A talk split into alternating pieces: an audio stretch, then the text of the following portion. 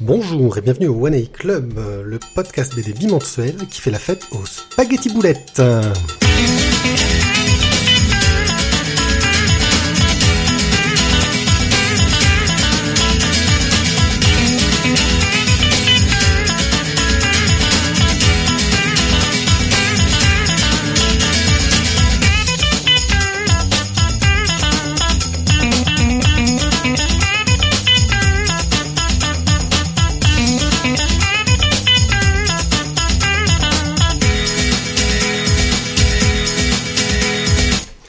Bonjour à tous Hello Et oui, nous faisons la fête car nous fêtons nos 4 ans de podcast. Et 4 ans de podcast, eh ben, ça arrive pas tous les jours. Ça arrive tous les 4 ans, une fois. Hein.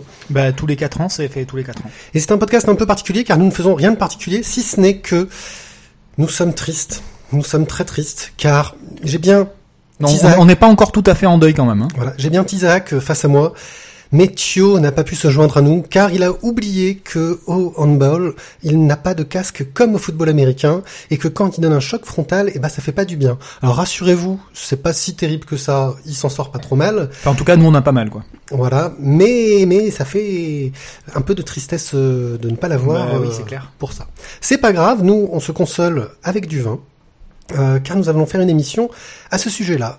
Déjà, nous allons lancer les OEC Awards. Les OEC Awards, pour ceux qui ne savent pas ce que c'est, ce sont nos prix qu'on lance tous les ans, où nous faisons une sélection dans 10 catégories à peu près débiles, euh, des BD que nous avons chroniquées. Et c'est à vous de voter pour choisir celle qui vous pensez qui représente le mieux sa catégorie. C'est aussi un, un vote de mauvaise foi. Vous n'êtes pas obligé d'avoir lu la BD, vous pouvez vous fier à vos envies. Si vous êtes copain de l'auteur, vous pouvez voter pour lui faire plaisir. Si vous êtes l'auteur, vous pouvez inviter les gens à voter pour vous. Et puis nous, bah, on vote aussi pour ce qui nous fait plaisir. Et en février, on vous donnera les résultats. On enchaînera avec nos chroniques. Nous allons parler de Master Keaton, les deux premiers tomes. Nous parlerons ensuite d'Ambre Gris, du Nuit à Rome, le tome 2 et la fin du diptyque. Monster Club, le tome 1. Le dégoût. Notre splash page sera consacrée à Pinard et bande dessinée. Nous parlons de Chronique de la vigne Ça, ça va me plaire. et des ignorants. La carte blanche, c'est lunch. Vous aurez une double dose de lunch parce que je pense Non, que... ce sera lunchouné. Voilà. Double dose que je pense qu'il va revenir ensuite dans le courrier de Tizak. Notre online sera consacré à Vibrant Fantôme. Le docteur Tizak répondra à votre courrier. Oh oui. Et nous aurons fini notre émission. Et je crois qu'on peut tout de suite euh, commencer. Comment ça, y a pas de moins où? Non, il n'y a pas de moins car il n'y a pas d'express. Eh non, c'est tout de suite les OEC Awards. Nous commençons tout de suite par les OEC Awards. En théorie, si les choses se sont bien faites, sur la voixdesbulles.fr, vous pouvez voir euh, dès maintenant là de suite la page, euh, l'article sur les OEC Awards avec les votes qui déconnent. J'ai senti comme un blanc. euh. Donc euh, vous pourrez voir sur cette page-là euh, tous les votes euh, accessibles. Là, ils ne sont pas encore affichés, ils ne devraient pas tarder.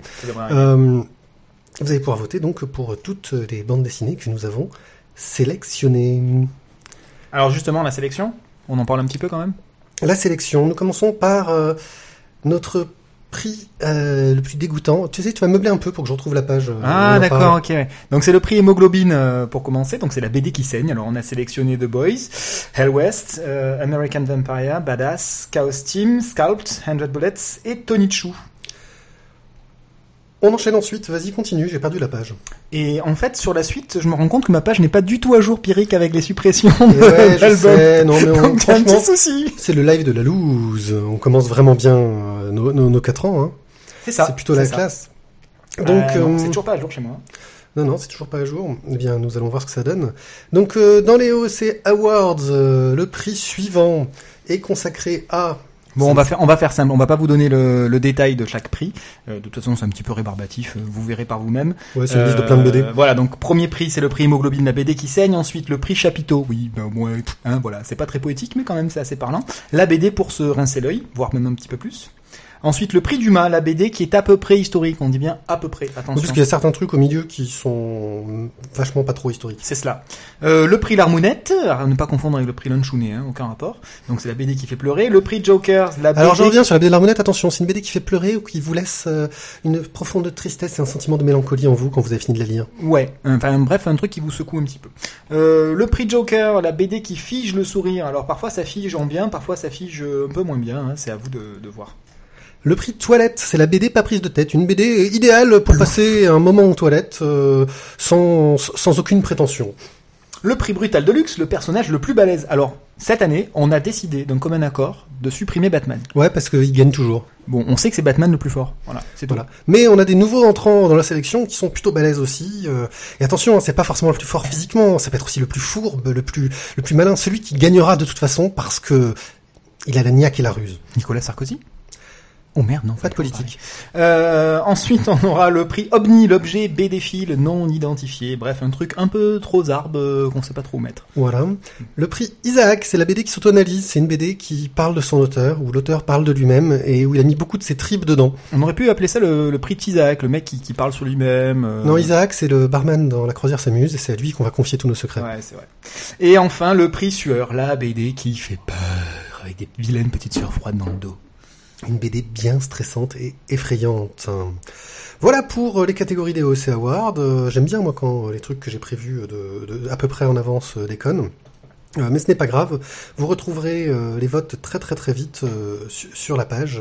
Je m'en charge dès demain. Ce sera en ligne et ça marchera. Et on va pouvoir passer tout de suite à nos chroniques. Par son, par son. Oui, j'ai dit par son, Biric, parce que tu as dit, bon, on va tout de suite parser. C'est, c'est- voilà, c'est pas ah grave. là me regarde pas bizarrement. Ça fait blague d'informaticien. Ingénieur informaticien. Alors, les chroniques. Master Keaton. Tome 1 et 2. Master Keaton. Oh, un manga. Oh, du Urasawa. Franchement, qu'est-ce qu'on est original. N'est-ce Oh. pas? Master Keaton, ça nous raconte euh, les aventures de Monsieur Keaton, euh, qui est un euh, japonais, mais aussi, euh, je crois, qu'il a une double Alors, il a nationalité. une double nationalité. Il est à la fois japonais et à la fois anglais.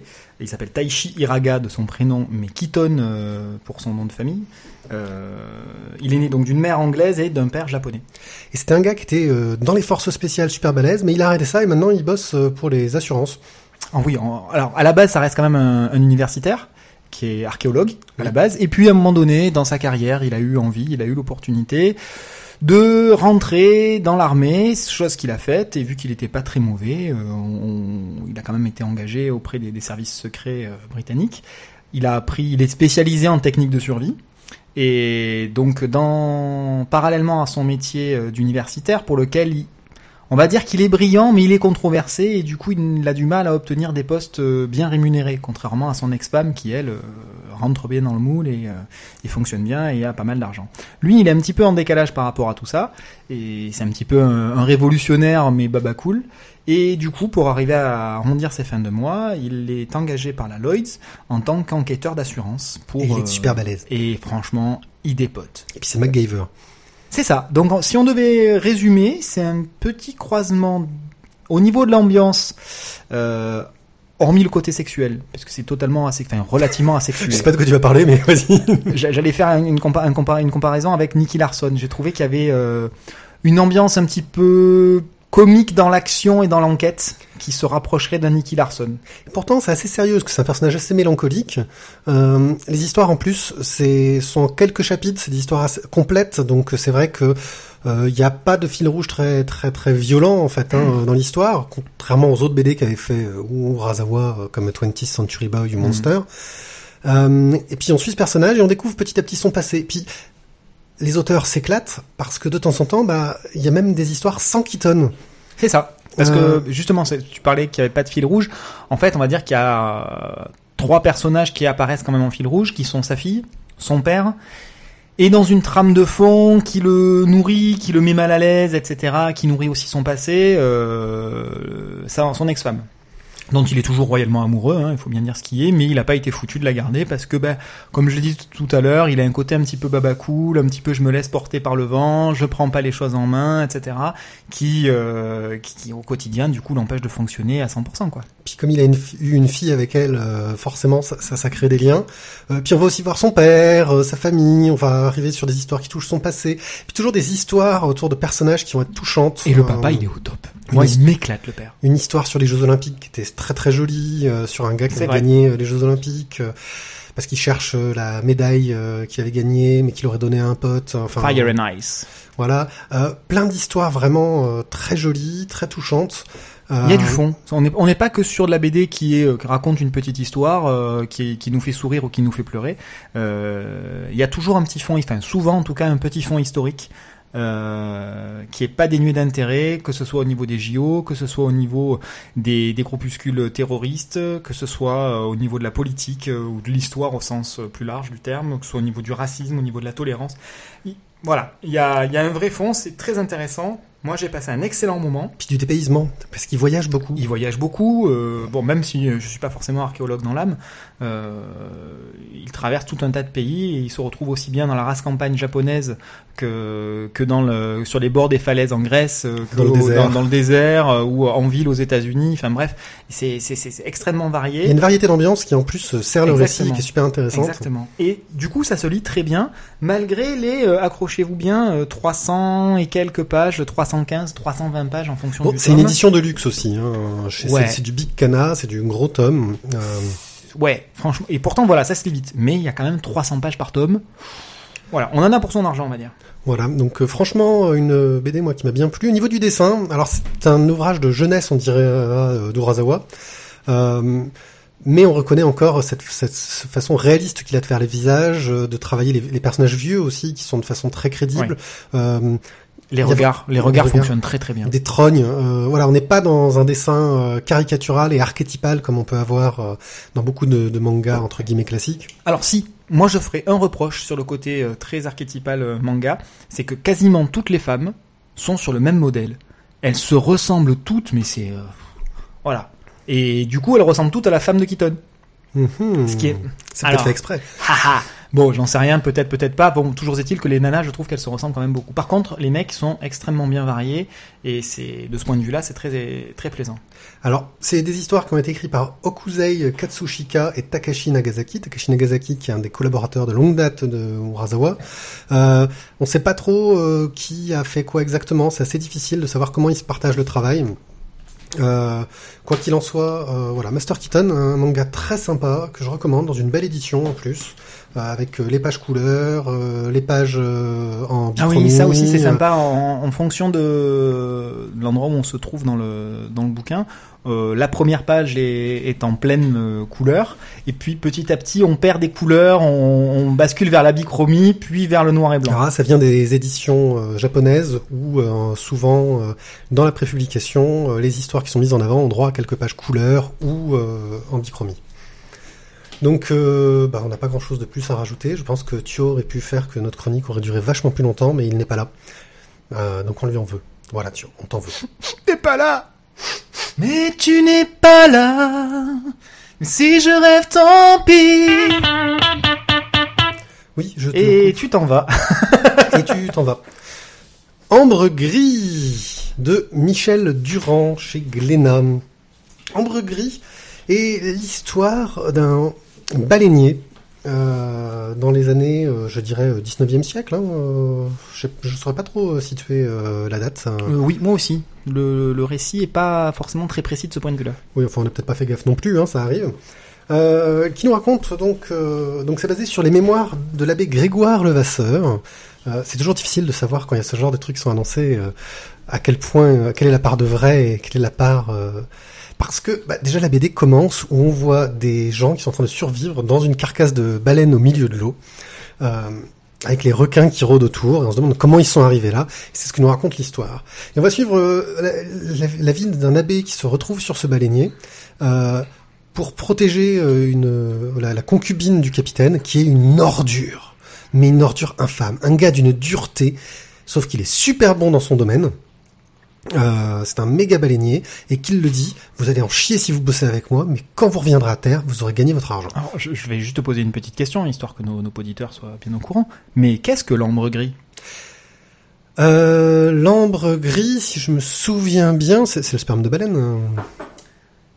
Dans l'idée, dans, c'est, un petit peu ça. C'est-à-dire que c'est un produit euh, qui est euh, le, produit miracle à tout faire en termes de produits de beauté. euh, c'est, un, peu comme le professeur Mamadou. Vous savez, quand vous recevez les petits papiers dans les boîtes aux lettres, il, est, il peut réparer la télé juste en lui passant un coup de téléphone. Ben, c'est un petit peu le même principe. L'ambre gris, ça, ça soigne à peu près tous les maux de la terre. Ça vous rend plus beau, ça vous rend plus C'est viril. utilisé en euh, cosmétique, C'est peut-être utilisé en encore même. euh, cosmétique. euh, je sais pas si ça l'est toujours, sans doute au Japon, parce que bon, les produits issus de la baleine euh, fonctionnent toujours. Oui. Mais euh, voilà, disons que c'est c'est le produit miracle qu'il faut arriver à récupérer dans la dans, dans le corps de la baleine. Donc. Voilà pour l'histoire. Euh, au dessin, euh, Michel Durand a un style très très très euh, dynamique, euh, très dessin plein de hachures, qui est très péchu mais très lâché. Euh, ça fait penser un peu à du Blin. Euh, ces personnages sont toujours en mouvement, en action. Euh, moi, je trouve ça assez efficace, même si tout le monde va pas forcément aimer le style graphique. Je confirme. Surtout qu'il y a un choix dans les couleurs qui sont assez outrancières et assez exagérées. Je confirme. que moi j'aime beaucoup aussi. Et toi, non. Vas-y. Ah non, moi j'ai vraiment beaucoup de mal. C'est, ça me donne un peu la nausée en fait, ce genre de truc. Alors quand on voit que le personnage, pas principal, mais en tout cas central, euh, qui est le capitaine de, de ce baleinier, est juste détestable, il est à vomir, c'est le cas de le dire. Ah ouais, non, t'as Euh, envie de le... ben, Ah D'une certaine façon, euh, à la fois le dessin qui est très dynamique et qui nous porte un peu sur ce bateau, comme si effectivement on était nous aussi euh, sur le baleinier en train de bouger parce qu'on a une baleine en train de découper à côté, parce que la mer bouge, bon bien évidemment je vous apprends rien. Et euh, ben, moi en tout cas j'ai trouvé qu'on était vraiment très proche de, de- de ce sentiment de nausée et quelque chose de pas forcément très agréable. Et il faut être honnête, l'histoire est pas dénuée d'intérêt, mais alors en termes d'ambiance, moi j'ai fait... Enfin, j'étais pas bien en lisant ce bouquin, quoi. C'est, j'ai pas pris du plaisir en lisant le bouquin. C'est, euh, j'étais pas forcément très à l'aise. Mais t'étais pas à l'aise parce que le récit était réussi dans son côté dérangeant ou, ou tu étais euh, pas à l'aise parce que ça ne t'a pas plu? Je vais pas dire que ça ne m'a pas plu, mais enfin, je suis pas fan après de ce genre de couleurs. euh, c'est un petit peu comme du Sfar euh, pour moi dans ce- de, de- de ce point de vue-là, tu vois. Les, aussi bien le trait que les que les couleurs, pour moi, c'est ce qui ne me plaît pas dans le Sfar. Euh, Oui. Donc, euh, ben, c'est- pas parce que ça s'appelle pas Sfar que ça, du coup, ça me plaît, quoi. Et pour le coup, il y a rien contre Sfar. C'est vraiment que le style ne me permet pas d'être à l'aise en lisant ça et j'y prends pas particulièrement de plaisir, quelle, que soit l'histoire racontée. Alors l'histoire est pas dénuée d'intérêt, encore une fois, c'est même plutôt sympa, mais il faut bien vous dire qu'on est sur un baleinier, on arrive bien à imaginer les odeurs, on est en train de découper de la baleine, il y a des boyaux, des morceaux de tout et n'importe quoi qui giclent dans tous les sens. Euh, le capitaine qui, qui, qui, qui viole hein, euh, à multiples reprises euh, une jeune fille, je ne vais pas vous en dire plus sur cette jeune fille, qui est présente sur le bateau. Euh, il maltraite ses, ses hommes d'équipage euh, au, point de les tuer, décapiter, je sais plus exactement. Ah non, il les fait brûler vifs. Oui, il leur met de, de la... Ah, il est transformé en bougie. Non, voilà, c'est la graisse, c'est la il graisse. transformé en bougie avec la C'est graisse. la de graisse, baleine. voilà, c'est la graisse de baleine et du coup, enfin voilà, il... voilà, inutile de vous dire que quand on fait boire de la graisse de baleine et qu'on allume un mégot, enfin qu'on lui allume une cigarette et qu'on balance le mégot dans la bouche, un truc comme ça, ça fait une jolie torche Ouais, il humaine. faut avaler une mèche. Oui, il faut avaler une mèche. Enfin, c'est- juste, c'est infect. Voilà, c'est juste infect. Et, et ouais, mais je crois que cet effroi que t'as ressenti, c'est l'effroi que ressent l'abbé euh, tout du long aussi. Euh, moi, je trouve qu'il a réussi vachement bien à nous faire euh, Ah, ressentir c- cette chose C'est ça. terrifiante. C'est que le, le dégoût qui en ressort, tiens, le dégoût, on Oui. pourra revenir dessus tout à l'heure, euh, est extrêmement bien rendu. Mais après, ça veut pas dire que bah, moi, j'ai pas très envie de lire un truc comme ça. Bah, on attend qu'une chose, c'est de savoir euh, comment ce capitaine euh, va payer, quoi. On espère qu'il va payer et qu'il Oui. va souffrir euh, pour, pour, pour ce qu'il a fait. Euh, Et on voilà. ne vous dira pas d'ailleurs s'il souffre ou s'il ne souffre pas. En tout cas, euh, moi je trouve que c'est une BD qui euh, est très efficace par rapport à ce qu'elle veut raconter, euh, qui graphiquement, bah, ça- enfin, le récit et le graphisme vont vachement bien ensemble. Oui. Euh, oui, il faut, avouer- il faut avouer que c'est efficace. Hein. Et, et pour le coup, moi j'avais bien envie euh, d'avoir la suite, quoi. J'ai hâte parce qu'il va y avoir un, un autre tome au moins. Euh, et pour savoir comment ça va évoluer, et, et j'attends qu'une chose, c'est que ce salaud de capitaine, mais il en prenne plein la gueule à un moment, quoi. Oui. Bah après, euh, voilà. Au niveau de l'ambiance, euh, faut, faut quand même y aller en, en sachant ce, ce qu'on va rencontrer, quoi. C'est pas, c'est pas ultra plaisant. Euh, moi, j'aurais une petite remarque concernant la, la couverture Oui, que je trouve euh, relativement désuète. désuète. Ouais, c'est euh, au niveau du choix de la police, au niveau Oui, de surtout au niveau du texte. C'est vrai que ça fait un peu vieillot. ça quoi. fait assez vieillot, je trouve. Pourtant, le dessin est assez efficace. euh, Oui, mais il y a du mouvement machin, mais entre le choix des couleurs, le choix de la police de caractère, le placement du titre, plus un gros Glénat en bas, voilà. Bon, ça, bon, après ça, c'est le problème de toujours. Glénat, hein. hein. c'est le problème de Glénat, ça a aucun rapport. Mais euh, voilà, je, je trouve pas la couverture extrêmement bien réussie. Euh, tiens, on l'a pas dit tout à l'heure euh, pour Master Keaton, mais celui-là, le hamburger gris, c'est pour qui Euh, Alors, soit pour les gens à qui vous voulez filer la nausée, euh, soit pour un lendemain de cuite si vous avez du mal à vomir pour euh, évacuer le reste d'alcool, euh, soit pour les gens qui, qui aiment bien avoir la nausée. Ouais, oui, tu l'as déjà dit. Pour ceux qui aiment les personnages détestables, en fait, moi je dirais. Pour tous ceux qui, qui aiment suivre ces histoires d'ordures, euh, de personnages infâmes. euh, Voilà, moi c'est le truc qui me... C'est ça. Si vous avez aimé Mein Kampf, n'hésitez pas. Oh là là, l'enfoiré. Lunch sur le chat euh, nous dit que si on a aimé un bon récit noir de pirate, il y a Black Lung, euh, Poumon Noir, chez Cambourakis. C'est plein d'ordures aussi, et même pire. Oh putain. Oh putain. Ouais, le même pire, euh, ça fait un peu peur. Une nuit à Rome, le tome 2 par Jim, chez Grand Angle. Grand Angle qui doit pas être en super euh, santé parce que c'est le seul titre qu'ils ont sorti euh, depuis la, rentrée en fait. Ils reprennent un petit peu de nouveaux titres euh, dès janvier, mais on a l'impression qu'ils ont voulu un peu faire une pause dans les sorties, éviter toutes les grosses sorties qu'il peut y avoir de rentrée littéraire pour mieux mettre en avant leurs titres. Donc un choix éditorial qui tient la route, je pense. Arrêter, ouais, parce que ça devient difficile de lire beaucoup de choses. Et donc c'est la suite des aventures de ce héros dont j'ai oublié le prénom. Euh, oh, ça va revenir. vas-y, cherche. Je cherche, ça va, ça va revenir, ça va Qui, revenir. en gros, euh, quand il avait 20 ans, avait fait un pacte avec euh, sa copine de l'époque, comme quoi, euh, lorsqu'ils auraient euh, 30 ans, ils se retrouveraient... 40 ans. 40 ans, pardon. Ils se retrouveraient à Rome euh, pour passer une nuit ensemble. Et ce gars-là, bah, il a 40 ans, il a une copine, tout va bien, il est en train de construire une vie, et elle lui envoie une cassette VHS sur laquelle il y a cette promesse qui s'était faite. Donc pendant tout le tome 1, il hésite à savoir s'il va y aller, s'il va pas y aller, et à la fin du tome 1, il lâche tout et il part à Rome pour la retrouver. Et la question c'est, sera-t-il déçu, va-t-il retrouver ce qu'il veut? Surtout que cette femme est représentée un peu comme euh, un poison en fait. Elle a un côté très empoisonnant vis-à-vis de sa vie qui, qui se passe bien. Euh, elle a pas l'air très stable non plus. Elle a pas l'air d'être très très bien euh, dans sa vie. Elle a pas l'air satisfaite de ce qu'elle est devenue. Euh, et lui, bah, était content de ce qu'il était euh, jusqu'à ce qu'il reçoive ça et qu'il se dise peut-être que j'ai raté quelque chose. euh, peut-être que j'aurais dû continuer à vivre ma vie d'insouciance. euh, cette crise de sa crise de la quarantaine, quoi. C'est ça. Donc en fait, il est. Donc j'ai toujours pas retrouvé le, le prénom. Euh... Si Raphaël. Il s'appelle Raphaël. Et donc Raphaël euh, est en couple avec une certaine Sophia. Sauf que Raphaël, donc, il reçoit la fameuse cassette vidéo de Marie. Et donc euh, Marie, c'est c'est effectivement la, la pulpeuse, euh, charmante, délicieuse, craquante, croquante, euh, amour d'enfance. Mmh. Amour de jeunesse, euh, à qui, avec qui il s'est promis monts et merveilles, et, voilà, c'est ces fameuses petites promesses que, que l'on fait euh, quand on a 20 ans, sauf qu'après, quand on a 40 ans, qu'on est établi, qu'on est, qu'on a déjà perdu un petit peu du temps parce que on a gardé en tête un peu trop longtemps cette Marie, et du coup, ça, d'une certaine façon, euh, ça nous a empêché d'avancer suffisamment bien dans notre couple. Surtout quand on se dit ça y est, c'est bon, j'ai réussi à avancer, je l'ai oublié, y est. pas à faire bien. Et c'est ça, c'est ça, c'est un vrai petit poison. Euh, en même Femme temps, toxique. c'est, ouais, mais c- voilà, quel poison quoi. Waouh. Oui.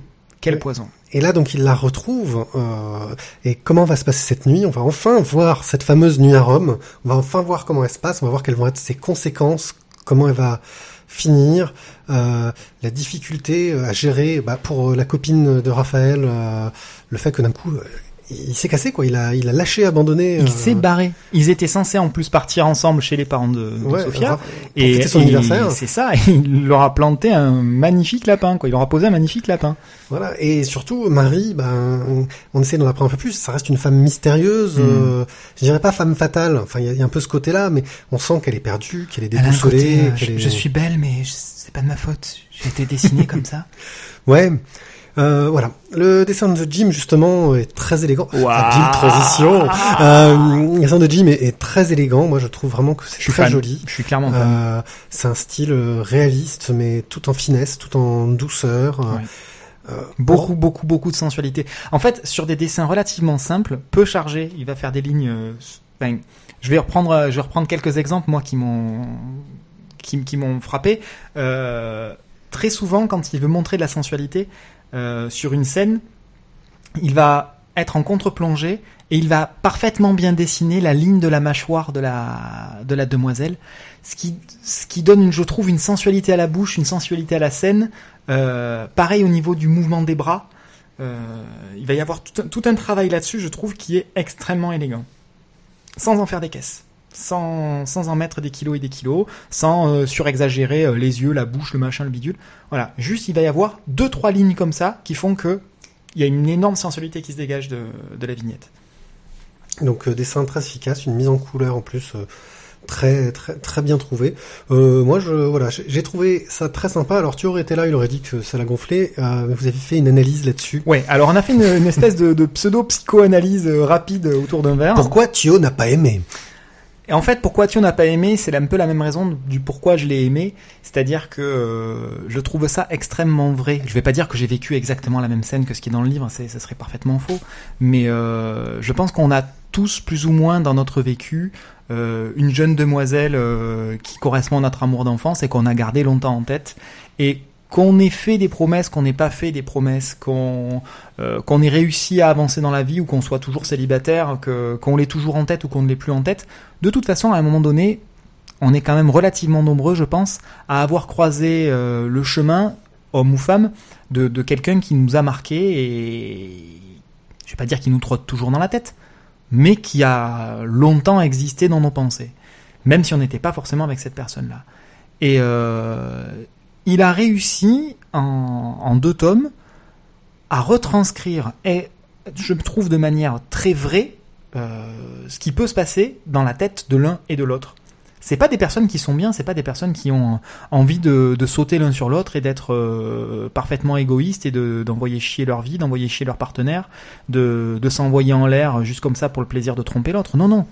Il y a, il y, a, y a des vrais non-dits, il y a des, des, des vrais sentiments qui ont été dits mais qui n'ont pas été exploités. Euh, ils sont pas allés jusqu'au bout. euh, ils ont envie de le faire mais ils peuvent pas le faire. euh, où est-ce qu'ils se mettent des interdits Quelles sont leurs barrières qui sont purement personnelles et psychologiques Voilà, je trouve que c'est extrêmement bien rendu, tout en n'étant pas une analyse psychologique euh, rébarbative euh, du début à la fin, quoi. On est, on se laisse largement bercer par par l'histoire. Et ce qui a dérangé Mathieu, c'est que justement, lui aussi, c'est pas exactement ce qu'il a vécu dans sa vie, mais lui aussi euh, a eu un amour de jeunesse comme euh, pourrait tout le monde, et euh, voilà. Et il a eu du mal à tourner la page. Et ça a été difficile de tourner la page. Et voilà, c'est le genre d'histoire que tout le monde a rencontré dans sa vie, je pense. euh, pour peu qu'on soit tombé amoureux une fois dans sa vie avant d'être avec euh, un autre partenaire ou une autre partenaire. Donc voilà, euh, Une nuit à Rome de Jim, euh, au scénario et au dessin, chez Grand Angle, 104 pages pour euh, 17,90€. C'est bien quand j'ai la fiche technique du bouquin. C'est... N'est-ce pas T'as vu, je peux, je peux même donner N'est-ce pas l'ISBN et tout, mais non, je ne le ferai pas.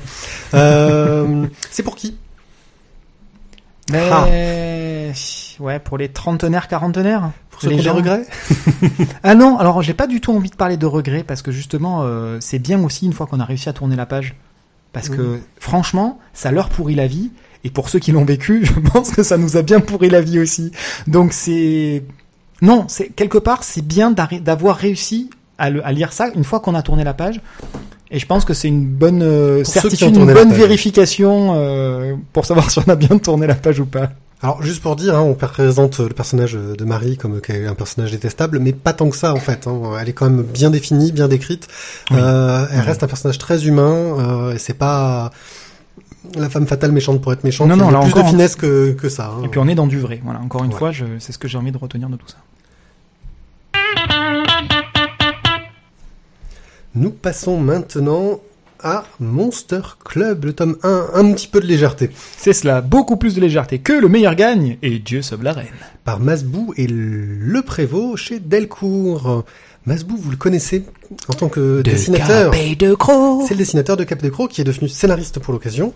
Euh, et donc euh, le prévôt que je ne connaissais pas est son dessinateur. Monster Club, c'est l'histoire de deux clubs de euh, d'ex euh, comment c'est déjà? Exobiolo non euh, zut je trouve plus le nom. Euh, les biologistes, enfin ceux qui cherchent les créatures qui n'existent pas, les créatures imaginaires, xénobiologistes, C'est ça. deux clubs de xénobiologistes, euh, un anglais et un américain qui se créent en même temps et qui Dépose le même nom le, même même jour. et là, ils se font la gueule parce que c'est pas normal. Et ils décident de se lancer un défi pour savoir qui méritera de s'appeler Monster Club. Et donc ils partent dans une aventure pour trouver une euh, créature, euh, c'est une sorte de yeti euh, au fin fond euh, du monde, et ils se lancent des défis, se mettent des bâtons dans les roues, et donc nous avons une sorte de course-poursuite où les héros ne font que euh, se taper dessus avec des personnages atypiques, tous plus drôles les uns que les autres, euh, et qui vont faire une découverte euh, assez hallucinante, euh, qui va être tout aussi drôle. C'est vraiment de la BD d'aventure et d'humour. Oui. Qui se prend pas la tête, qui se fait plaisir à faire des dialogues euh, avec du langage un petit peu euh, châtié, euh, qui va en faire des tonnes, et qui euh, essaye de mettre en scène énormément de personnages, et je crois que c'est la grosse difficulté de cette BD, ce qui fait aussi un petit peu sa faiblesse. Alors, ça fait sa richesse et sa faiblesse à la fois. Ce qui est bien, c'est que du coup, on a une vraie galerie de portraits. Et euh, vu que c'est un tome 1, euh, on peut largement euh, supposer que la, la- la suite des tomes va pouvoir exploiter un petit peu cette richesse. Mais c'est vrai que sur un premier tome, du coup, on va dire qu'on a deux groupes de sept personnes, hein, grosso modo. Oui, c'est ça. Waouh, voilà, ça fait du monde. Alors même s'ils sont graphiquement bien définis chacun, euh, c'est un petit peu difficile d'arriver à les identifier. Est-ce que, putain, je me rappelle plus, il fait partie du groupe des Anglais ou du groupe des Américains, celui-là? Bon, voilà. Disons On que. pas les accents en fait. Ok, merci Pierrick. euh... Donc voilà, c'est- la petite difficulté. Ceci étant dit, honnêtement, une fois qu'on est arrivé à la fin du premier tome, on a grosso modo à peu près identifié tout le Oui, monde. oui, parce qu'ils les ont Euh, fait assez archétypaux et assez caricaturaux. ça. Et puis, que- euh, par, presque par paire, en fait, on arrive à les associer et euh, du coup, ben, on retrouve les paires et on sait à quel groupe ça appartient. Même si on sent que certains personnages sont un peu sous-exploités. Pour l'instant. Heureusement qu'ils n'ont pas exploité tout le monde dans le premier tome. hein. un tome 2 là-dessus. Euh, donc oui, voilà, au niveau scénario, j'ai passé un bon moment parce que c'est fun, c'est Complètement. pas pris de tête, les personnages sont assez euh, immoraux tout en restant des gentlemen. Euh, C'est ça. Alors, ce sont des gentlemen parce que même quand ils se font des crasses, ils sont super classe euh, et ils sont capables de s'excuser. Euh, ou tout du moins d'essayer de fournir une explication à la saloperie qu'ils ont ont osé faire. Mais voilà, à l'arrivée, ça, ça fonctionne bien. On s'attache euh, plutôt bien au personnage. En tout cas, je trouve qu'on s'attache plus à l'histoire qu'au personnage pour l'instant.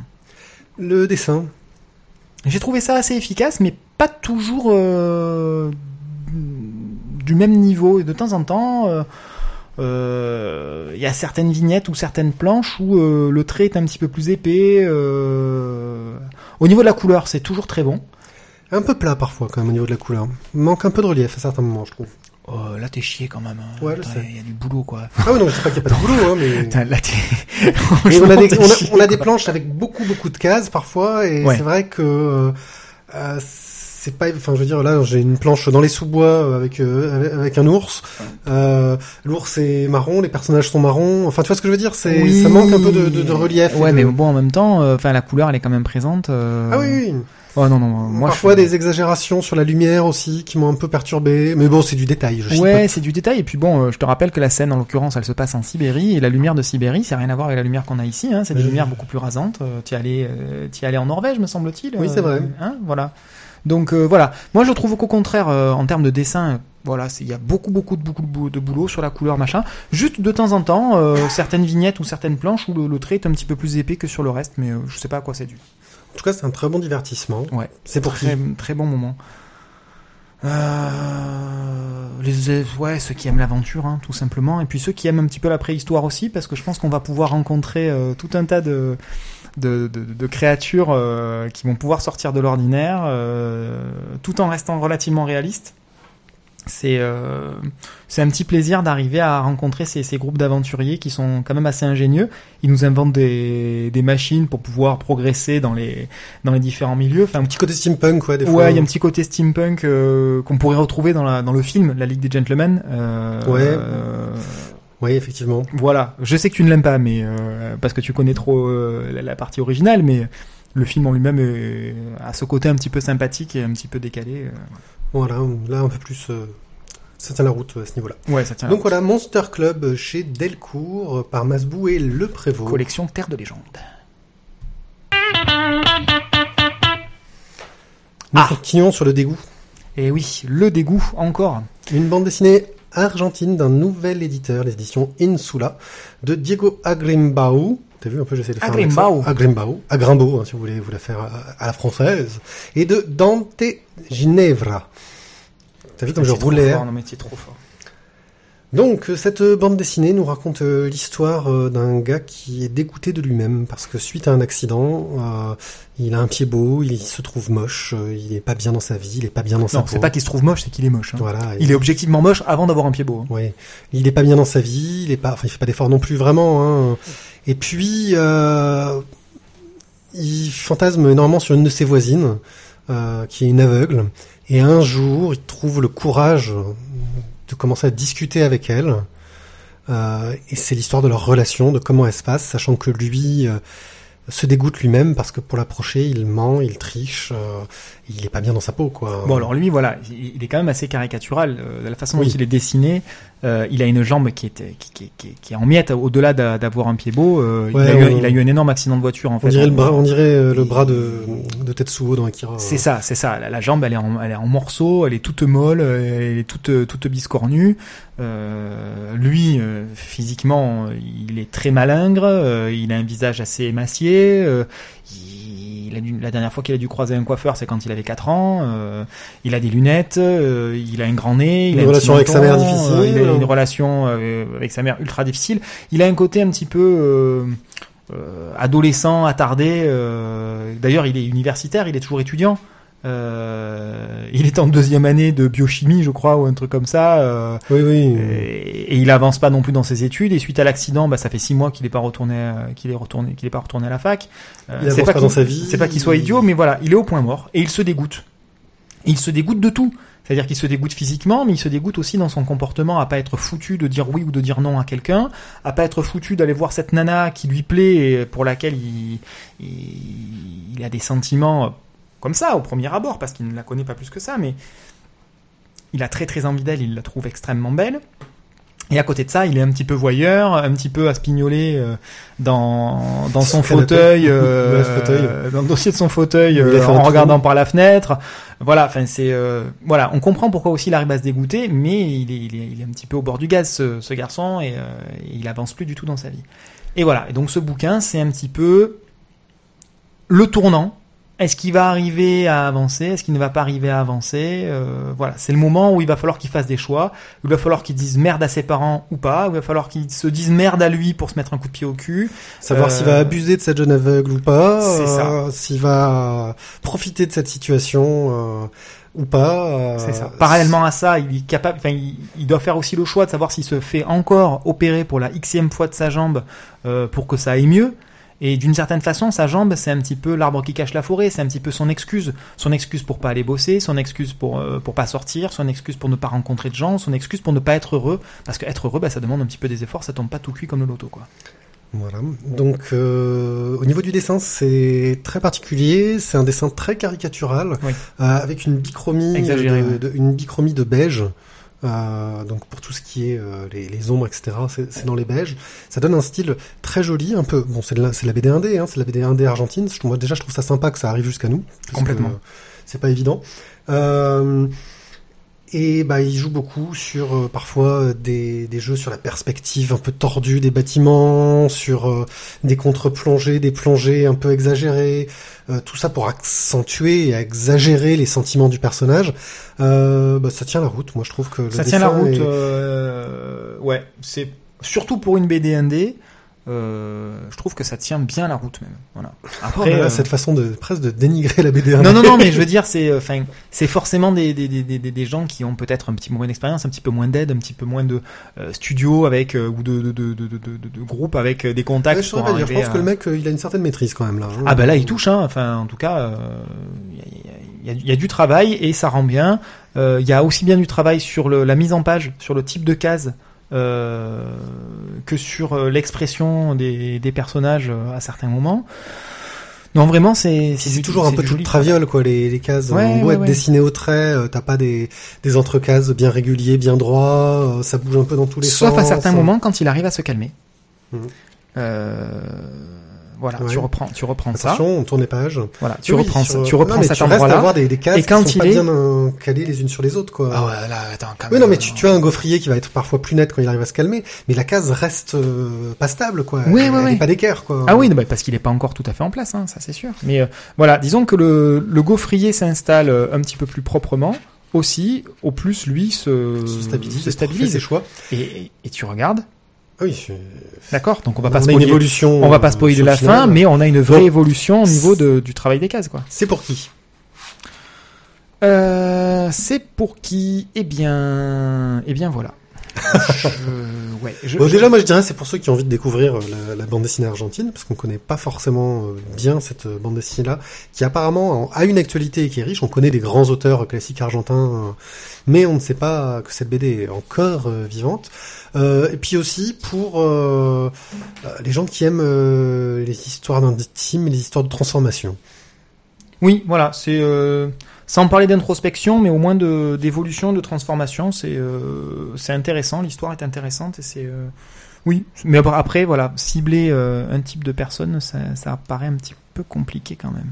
Concernant la BD sud-américaine, euh, je tiens à rappeler quand on avait fait l'interview de d'Ibn al-Rabin, Oui. euh, que lui, que lui nous avait parlé de la BD sud-américaine puisqu'il était allé, il était resté un bon moment d'ailleurs. Mhm. Donc voilà, le dégoût chez les éditions Insula, nouvel éditeur. Et là, en fait, on va un peu changer le programme. Comme ça, je vais essayer d'aller réparer les OC Awards. Nous allons donner la parole à notre petit Lenchounet, qui va nous donner un petit peu son avis sur l'état des librairies en 2013. Et vous allez voir, c'est pas super optimiste. Carte blanche à Lunch, un fidèle auditeur qui nous rejoint et nous, on va enfin entendre la voix. Bonjour Lunch. Bonjour, hein. bonjour la voix des bulles. Merci de me recevoir dans l'émission. Ça Alors, fait très plaisir. Hein. bah, ça nous fait plaisir euh, à, à moi déjà parce que je suis là et aux autres sans doute quand ils découvriront que tu vas participer. Euh, tu voulais nous faire un, un petit retour sur l'état de la librairie euh, et particulièrement la librairie indépendante en France. T'es assez critique, tu nous as- tu m'as fait un petit plan euh, qui montre bien déjà un peu ton état d'esprit et je pense que ça peut être très intéressant d'écouter ce que tu as à dire.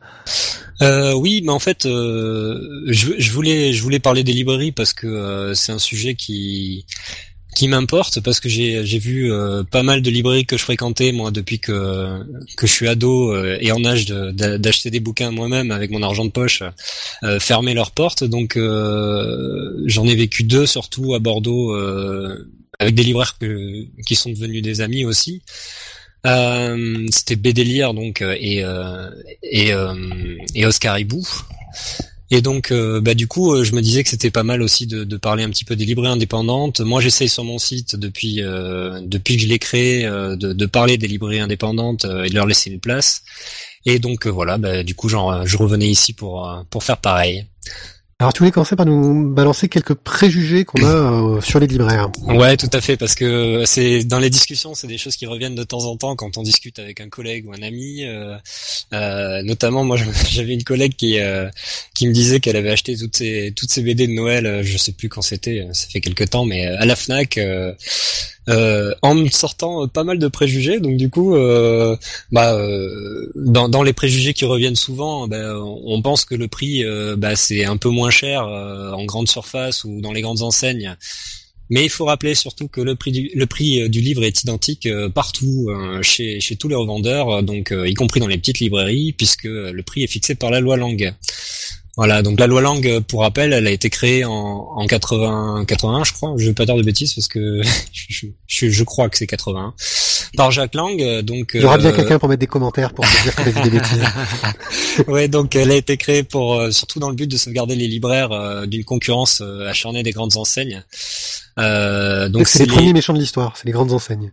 oui, ben en fait ça a été vu comme ça parce qu'il y avait les- le développement des, des supermarchés euh, et euh, il y a toujours eu euh, cette euh, volonté euh, de, de, de, de contrer les supermarchés, l'invasion des supermarchés, de les mettre hors des, des de, de- du milieu du centre urbain et puis aussi de, privilégier les petits commerces et donc les libraires. Ben voilà, il y a, y a eu cette fronde aussi et, et cette loi Langue qui a été créée pour bah, pour pour sauvegarder les libraires de, de la concurrence quoi. Voilà, donc de fait, c'est les éditeurs qui fixent le prix de vente le prix de vente, il est imprimé dans le livre la plupart du temps. Alors maintenant, c'est c'est des codes aussi qu'on retrouve derrière les livres. Ça permet de changer la grille de prix en cours. Exactement. Surtout, ça s'est un petit peu développé les codes depuis les, les changements de TVA successifs de ces dernières années. Les libraires sont très contents parce qu'eux, ils sont obligés d'afficher clairement le prix. Ouais, ouais, voilà. Donc l'étiquetage à refaire à chaque fois qu'il y a un changement de prix, c'était c'était pas mal. Euh, maintenant, bon, ils se sont ils se sont un petit peu euh, mieux euh, organisé hein, avec les changements euh, parce qu'il faut savoir que les changements de TVA ça leur a quand même coûté euh, de l'argent à chaque fois aux libraires qui étaient obligés de de, euh, de tout rentrer au niveau des de, leur gestion informatique. Les prix fallait fallait tout changer. Ça coûtait ça coûtait pas mal d'argent. C'est quoi 250 euros 250 euros par changement on me dit. Bon il y a Badlel derrière moi qui me qui me précise. Donc voilà c'était c'était de l'argent à chaque fois. Et puis il y avait aussi les retours toute la manutention euh, voilà l'étiquetage. Euh, donc c'était c'était beaucoup de, de, gestion pour ça pour ces changements de TVA. Et le prix donc le prix unique partout et euh, voilà il y a juste une remise. voilà les 5% de remise qui sont pas obligatoires mais qui sont qui sont une remise qui peut être faite par, tout, par tous les, les libraires ou tous les revendeurs, quels qu'ils soient. En général, les libraires spécialisés le font via une carte de une carte de fidélité. Ouais, euh, même euh, même les grandes enseignes par carte, euh, enfin certains les appliquent directement, d'autres par carte. La Fnac c'est une carte fidélité par exemple qui fait ça. Euh, pour pour les libraires indépendants, après euh, certains font avec une carte, d'autres d'autres c'est au bout d'un certain nombre d'achats et puis puis après si on connaît bien son libraire, ils le font automatiquement aussi. Hein. Et tu parlais aussi des, des problèmes de stock. Oui, euh, oui. En fait, je parlais des problèmes de stock parce que euh, bah, dans les préjugés qui reviennent, euh, il y a aussi euh, les gens pensent que, bah, par exemple à la Fnac, bah, il y a beaucoup beaucoup de bandes dessinées et qu'ils ont une tellement grande surface que bah, ils ont beaucoup beaucoup de stock. Euh, bon, faut savoir qu'un libraire, il a aussi une arrière-salle avec euh, du stock, des tiroirs aussi, euh, beaucoup, avec des livres dedans. Et il y a autant de stock finalement dans les grandes enseignes que dans les, libraires. Et il y en a, il y a peut-être c'est peut-être un, stock un peu plus efficace euh, même puisque euh, bah, dans les librairies spécialisées puisque bon moi, moi je fréquente surtout des librairies spécialisées BD hein. après c'est pas le cas de tout le monde mais et, euh, du coup on, on, retrouve quand même pas mal de choses et puisqu'ils sont spécialisés là-dedans ils ont bah, vraiment les librairies spécialisées n'ont pas en ce qui concerne le stock de BD des palettes de Walking Dead et de Astérix chez les Pixtes ah, ils, ont quelque chose de plus varié. ils ont quelque chose de plus varié aussi. Oui mais L'avantage aussi quand on est indépendant, c'est qu'on peut se permettre de mettre en avant euh, des séries qu'on a aimées euh, et même des, des, stocks de séries qui ne sont plus euh, spécialement envoyées par les éditeurs. Là, c'est plus des nouveautés. on retrouve des, des, des, choses intéressantes justement et un conseil qui vient avec. Quoi. Bon, et la problématique de la commande.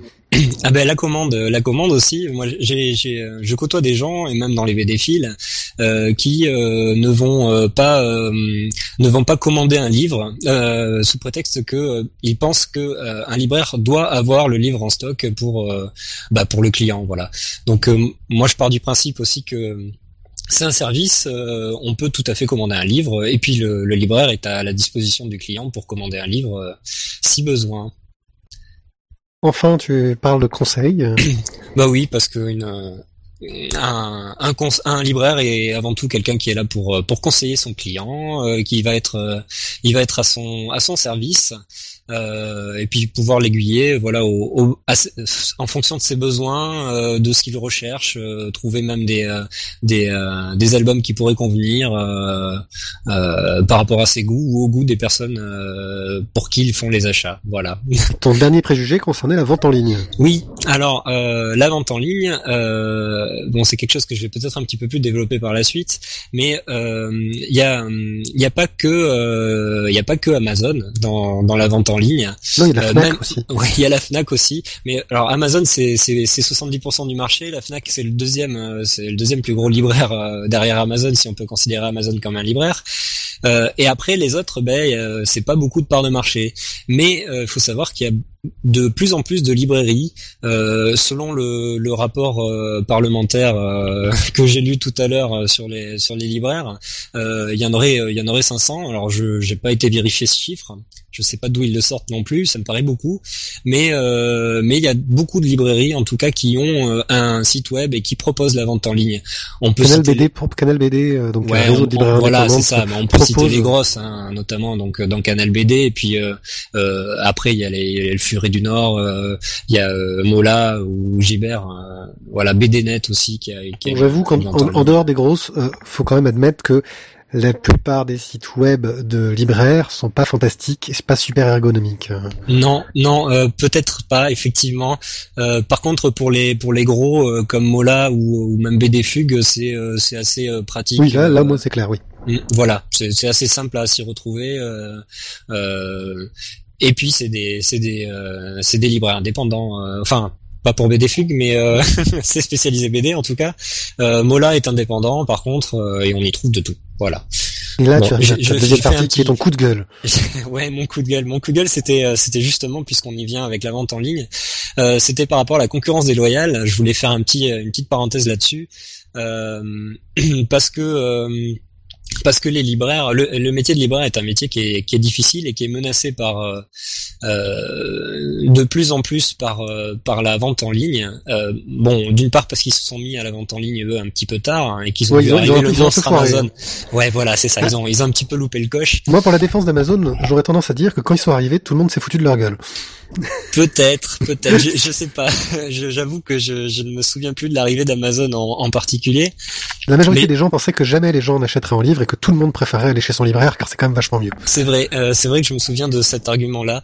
Euh, maintenant, euh, maintenant quand même Amazon, euh, bon, bah, c'est c'est un petit peu un, un, prédateur pour les libraires. Euh, d'une part parce qu'ils font ils font de la, enfin ils, ils évitent aux gens de se déplacer. Ça c'est une chose. Et puis c'est vrai qu'au niveau des pratiques de prix, euh, euh, bah, eux, ils n'hésitent pas à cumuler la remise de 5% autorisée et à jouer avec les, limites de la loi langue, puisqu'ils vont proposer également des frais de port gratuits euh, en cumulant. même si maintenant, là, il y a une proposition de loi en cours qui a été abordée à l'Assemblée nationale le, 3, le 3 octobre pour empêcher ce cumul des 5% et, et, des frais de port gratuits. là, moi, justement, je trouve que... Bon, je, je, rentre dans le débat. Hein. Vas-y. c'est un peu limite parce qu'un des intérêts principaux d'Amazon au départ, c'était que ça marchait sur un territoire qui est les États-Unis, où le nombre de librairies n'est pas celui qu'on a en France à la base. Et ce qui fait qu'Amazon a fonctionné, c'est que de nombreuses zones où il n'y avait pas de libraire, bah, les gens pouvaient avoir leurs bouquins et ça leur coûtait pas plus cher euh, que que d'aller ailleurs.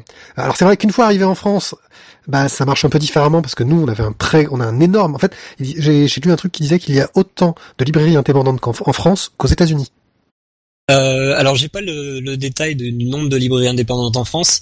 Euh, par contre, effectivement, Amazon se, euh, lui se, se, se, déclare comme non pas un concurrent, mais un, un, complément, un complément aux librairies indépendantes, puisqu'il il va desservir des, des, des zones où il n'y a pas de, de libraire à, à proximité. Et de fait, effectivement, vu qu'il joue sur euh, euh, comment dire sur la paresse des gens, euh, quand on explique aux gens vous n'avez pas à sortir de chez vous, ça arrive dans deux jours et ça vous coûte pas plus cher, et effectivement, ça a tendance à être un argument. Mais c'est un argument de poids, surtout avec la, la société 2.0 euh, d'aujourd'hui, euh, qui euh, qui justement fait de plus en plus de choses par Internet. c'est un argument de poids, effectivement. voilà. Bon après, ce, ce cumul frais de port gratuit et remise de 5%, ça va pas toucher qu'Amazon. Hein, ça va toucher tous les tous les sites de vente en ligne, hein, même ceux qu'on a cités précédemment. Et bizarrement, je sens que la Fnac est mal en point risque de prendre très cher. Ouais, la Fnac et, et peut-être même euh, la, le chapitre en ligne, puisque bon, euh, chapitre en, le, le site chapitre est désolidarisé des, des boutiques. Je vais y revenir aussi tout à l'heure, ouais. Voilà. Donc tu parlais de la politique aussi d'Amazon vis des petits éditeurs. Oui, parce que Amazon, euh, bah, c'est vraiment un coup de gueule par rapport à Amazon là, ce, ce paragraphe. J'ai bien compris. Hein. non, mais effectivement, bah, en fait, le Amazon ne, ne s'en prend pas qu'aux libraires. Euh, bon, c'est de la concurrence hein, sur, les, sur les libraires. Là, sur le, là, je vais venir plutôt par rapport aux pratiques, euh, à la politique agressive d'Amazon, par rapport aux petits éditeurs, c'est-à-dire, euh, ils leur demandent des choses qui sont ben, qui sont difficiles pour eux parce qu'ils n'ont pas les moyens des gros éditeurs. Même si les gros éditeurs tirent la gueule, eux ils peuvent euh, ils, ils, peuvent euh, euh, abonder dans le sens d'Amazon, mais mais là c'est difficile pour les petits. par exemple, Amazon avait demandé à, Cornelius, il fut un temps, de leur donner tout leur stock de livres pour bah eux, juste pour eux, c'est-à-dire sans en donner un seul aux libraires indépendants avec qui ils ont toujours bossé ou quoi que ce soit. Euh, voilà, sachant que qu'Amazon paie à la vente des articles et non euh, à l'avance comme les libraires, hein, avec les retours et tout ça. D'accord. Ils ont, ils ont vis-à-vis des distributeurs, ils ont réussi à avoir un, un arrangement euh, particulier.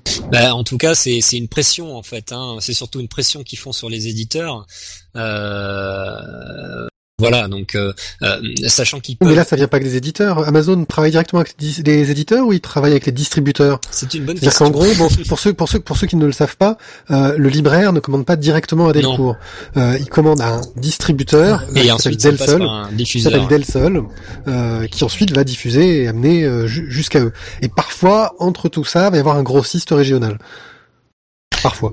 Oui, ben c'est c'est comme ça que ça se passe euh, euh, avec le, le, la chaîne du livre dans son ensemble. Après Amazon, je sais pas exactement comment il fonctionne. Je sais juste que euh, il y, a, y, a, un moment, euh, euh c'était c'était vers octobre, hein, c'était l'année dernière, hein, c'était l'année dernière, hein, c'était pas cette année. Il y avait eu justement une fronde un petit peu des, des petits éditeurs avec Cornelius et ça et là en tête qui qui justement critiquait la politique agressive d'Amazon euh, et ces, euh, ces pratiques que, que je viens de te dire en fait euh, sur les stocks. L'autre point que tu voulais évoquer, mais on va passer vite fait dessus parce qu'on s'éloigne un petit peu du sujet, c'est les techniques de, de, de, manipulation fiscale qu'utilisent Amazon et les grosses sociétés, on va dire Web 2.0 actuelles, pour faire de, de l'évasion fiscale entre guillemets. Ouais, en fait, très avantageux. C'était juste rapide, euh, rapidement pour pour dire euh, euh, un libraire, un libraire, ça, ça, ça a du mal à gagner sa, sa, sa vie, hein, comme tous les, les chaînons de la chaîne du livre d'ailleurs. Hein. Mais Amazon bénéficie du fait qu'il est basé au, Luxembourg d'une fiscalité un peu plus avantageuse, notamment sur la TVA, qui est à, à 3% de mémoire, et sur les sur tous les impôts qu'il qui va payer en, en supplément, ce qui lui permet de dégager une marge moyenne de 13% supplémentaire par rapport à un libraire quand même. Donc euh, voilà, c'est pas anodin. Hein. Oui, mais là, là malheureusement, euh, c'est quelque chose euh, qui, qui, touche plus largement que la librairie. Ça touche, enfin, tu vois ce que je veux dire c'est oui, tout à fait. Mais c'est pas que la librairie qui est touchée. Non, non, non, non, c'est tous les secteurs. Mais après, c'est c'est c'est aussi voilà, eux, c'est une boîte. Moi, je comprends qu'ils s'implantent là où ils peuvent s'implanter pour faire le, le maximum de bénéfices. Hein. Ah, voilà. Disons que je, je leur en veux pas de, de, de vouloir gagner de l'argent en fait. Euh. Tout à fait, ben c'est leur c'est un petit peu leur euh, leur boulot. Hein. je pense que tout tout euh, tout entrepreneur veut gagner de l'argent donc Sauf que même si c'est pas forcément des conséquences directes, bah derrière ça il y a des librairies qui ferment. Voilà, tout à fait. Les librairies ferment, donc euh, ça c'était mon, mon troisième point. Et on parle beaucoup aussi euh, en ce moment de, de chapitres euh, et ces 53 librairies, librairies qui, qui ferment leurs portes là. Ils sont donc chapitre.com qui est un site de vente de livres. Tout à fait. surtout le, le site, le site et les librairies sont deux entités distinctes. Hein. c'est le, c'est vraiment les librairies qui sont en cessation de paiement aujourd'hui, en liquidation d'ailleurs. ils doivent fermer leurs portes au, 7 janvier euh, et trouver un repreneur d'ici là. Donc ça, c'est pas facile parce que le 7 janvier, ça va venir très vite. Euh, Virgin avait eu trois mois hein, de mémoire pour euh, pour trouver des repreneurs. là, là, on est sur un mois, donc c'est vraiment très très court comme délai. Et je pense aussi à la librairie Le Bleuet dans les Alpes de Haute-Provence qui avait lancé aussi un site en ligne de vente et le site en ligne ne marche pas très bien, à ce que j'ai cru entendre dire. Ouais, mais euh, ça c'est c'est pas évident en fait pour les euh, pour tous les autres euh, les, les, sites de vente en ligne de se mettre en avant parce que effectivement Amazon prend beaucoup beaucoup de place, 70% hein, comme je revenais je le disais tout à l'heure du marché de la vente en ligne. Derrière il y a la Fnac et après les autres c'est vraiment beaucoup plus marginal. Alors il y a il y a des librairies qui qui tirent leur épingle du jeu, euh, Mola, Furie du Nord, mais, voilà. Mais, c'est vrai que le web, le web, c'est un autre métier en fait. C'est surtout ça. Oui, euh, c'est c'est pas évident de porter plusieurs casquettes. Alors, euh, mais c'est un petit peu aussi euh, un, chemin euh, qu'il va falloir prendre, je pense, parce que euh, bah, de toute façon, le web se développe et euh, et il faut faut aller avec son temps. Je pense aussi que que la vente en ligne, eh ben, c'est c'est un chemin qui qui qu'il aurait peut-être pas fallu prendre à la légère au départ, hein, comme tu le disais en, en ouverture. Et, euh, et maintenant, ben, va falloir euh, va falloir s'y mettre. Ok. Euh, tu disais que donc le chapitre c'est 53 librairies, 53 enseignes qui risquent de disparaître. Alors certaines Ouais. apparemment vont s'en sortir et près de 1000 postes euh, Et oui, c'est- beaucoup de libraires. euh, donc, euh, euh, je sais qu'il y a, il y a, il y a deux trois enseignes qui vont être euh, a priori reprises par euh, Cultura et la Fnac. Euh, il y a quelques autres librairies indépendantes qui sont euh, qui sont présentes euh, en France depuis, euh, pour certaines, jusqu'à près de 200 ans. Donc, euh, c'est c'est vraiment des institutions. Alors. Euh, Celles-là euh, vont peut-être euh, vont peut-être être sauvées. Après, euh, je pense que toutes ne le seront pas, euh, malheureusement pour la librairie encore et, et pour les libraires aussi. Et si c'était la photo jeu vidéo? Les, jeux vidéo, c'est toujours euh, un problème. C'est pas faux, peut-être. Bon, qu'est- qu'est-ce qu'on peut imaginer de, cet avenir? Est-ce que est-ce- ça a pas l'air très joyeux peut-être que tu nous le racontes? Non, c'est pas joyeux. Euh, maintenant, euh, je, sais pas quoi en penser trop euh, pour pour t'avouer. euh, euh, Il y a eu beaucoup de, fermetures de librairies en France euh, ces dernières années. Ça s'est accéléré le phénomène. Euh, maintenant, euh, j'espère, c'est sur- c'est plus un, espoir qu'un qu'une prédiction. J'espère que le que l'avenir euh, bah, euh, va euh, va venir positivement aider le secteur de la librairie. Mais est-ce que c'est pas en fait aussi juste peut-être euh, la, la, la voie naturelle des choses? Est-ce qu'on n'est pas en train de s'attacher à un modèle qui n'a peut-être plus de raison d'être? Je me fais un peu l'avocat du diable. Ouais, hein. je vois. bah écoute, moi je vais faire, euh, je vais faire la voie rétrograde. Alors, euh, je, je suis, euh, je, je pense que, enfin moi personnellement, je, je préfère une euh, aller chez mon libraire, avoir un contact chaleureux finalement, euh, euh, des conseils, plutôt que au final un, un accueil froid de euh, d'écran d'ordinateur pour faire mes courses. Bon, j'avoue, je vais aussi chez mon libraire, je l'aime beaucoup. Il me le rend bien. Eh ben, merci euh, beaucoup Lunch. Euh, Merci. on peut te retrouver sur le blog de KBD, Ouais. euh, dont tu dont on mettra le lien euh, dans l'article. Tu animes aussi euh, la neuvième case, qui a une des rencontres Ah, sur la BD Ouais, qui je, je l'anime pas, hein, je suis chroniqueur à la neuvième case, euh, voilà. Euh, mais on me retrouve effectivement sur le blog de KBD où, où c'est des chroniques collectives. Euh, J'ai aussi mon site BD euh, qui s'appelle Bindi en fait, voilà, où, où j'interviens avec euh, Badlel qui est ma femme. Euh, et puis donc sur la neuvième case, là c'est du c'est des lives donc euh, à Bordeaux. Euh, c'est la, la- le nouveau nom du Raging Bull à Bordeaux. Hein. On a pris notre indépendance comme euh, comme les Anglais. Et puis sinon, euh, tu as une association de jeux de société euh, chez les surfeurs. Tout à fait, chez les surfeurs à la cano. ça fait longtemps qu'elle existe, mais on est sur le départ au niveau de la cano, donc on essaie de, de faire évoluer ça euh, dans le bon sens pour promouvoir le jeu de société sur la cano. Eh ben, merci à toi de nous avoir parlé de, de, de, toutes ces choses, de tous ces petits coups de gueule autour de la situation difficile des libraires. Et ben, on espère t'en revoir très bientôt, ne serait-ce que bah, dans les commentaires de, de, de la voix des bulles.fr. Avec Ciao. plaisir, salut Donc merci à Lunch euh, pour son intervention. Ça fait plaisir d'avoir un de nos auditeurs, euh, un de nos nouveaux auditeurs euh, qui fait une carte blanche. Sachez que si vous avez un coup de gueule, un coup de cœur, quelque chose que vous voulez dire sur la bande dessinée, le milieu de la BD, vous pouvez sans aucun souci, vous êtes les bienvenus sur nos antennes. Il suffit de nous contacter via le site La Voix des Bulles, euh, où tout est disponible. Je voulais aussi vous dire que j'ai profité de ce petit passage enregistré pour réparer les OEC Awards. Vous allez sur lavoidesbulles.fr et vous pourrez enfin, enfin voter. Voter. Voter pour euh, tous les trucs qu'on a vo- Votons. mis en place. Euh, C'est important de voter, c'est super cool. Et nous allons pouvoir maintenant passer à notre splash page.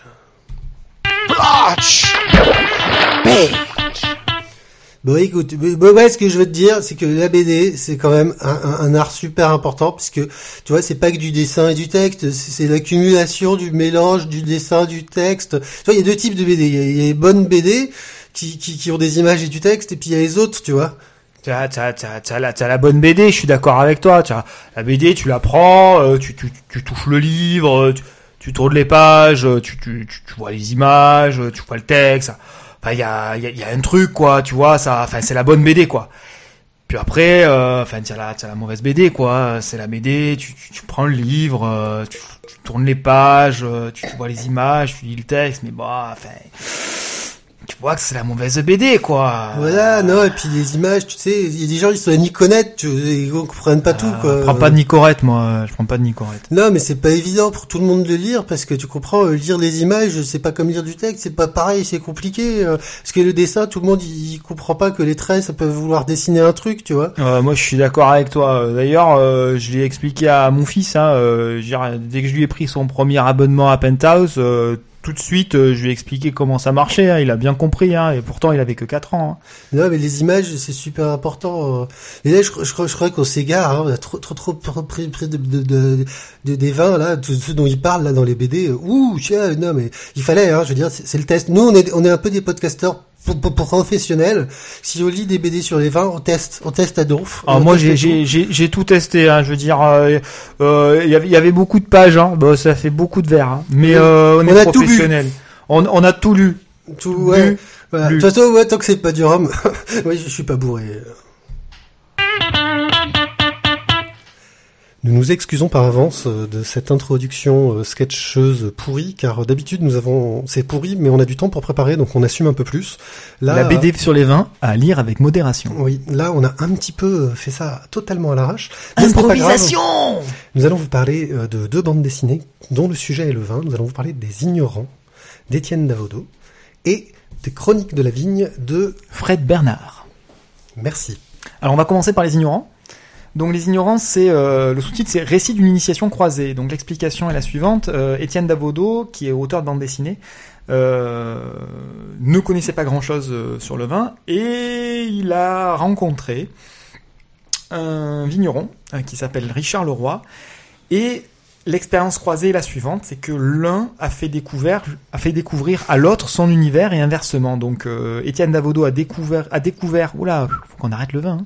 Découvrir. Euh, a- a- il a découvert, euh, il a découvert donc l'univers de la vigne euh, de A à Z, hein, on peut dire ça comme ça. Je suis un vigneron très particulier. voilà, alors en étant euh, bio, euh, bioculture, euh, il fonctionne lune, euh, la euh, lune, le machin. Enfin, le, le- le gars, il est, il, il est à fond sur euh, le vin. On va pas dire expérimental, mais en tout cas, euh, euh, on, est dans une pratique très euh, très pragmatique de la chose. On cherche pas à mettre des produits chimiques pour être sûr de du résultat, pour stabiliser le vin, pour ne pas perdre sa récolte. On, est vraiment sur on fait comme on le sent et comme on plus ou moins on a toujours fait et ça n'empêche pas d'avoir des vins qui sont des vins de garde également.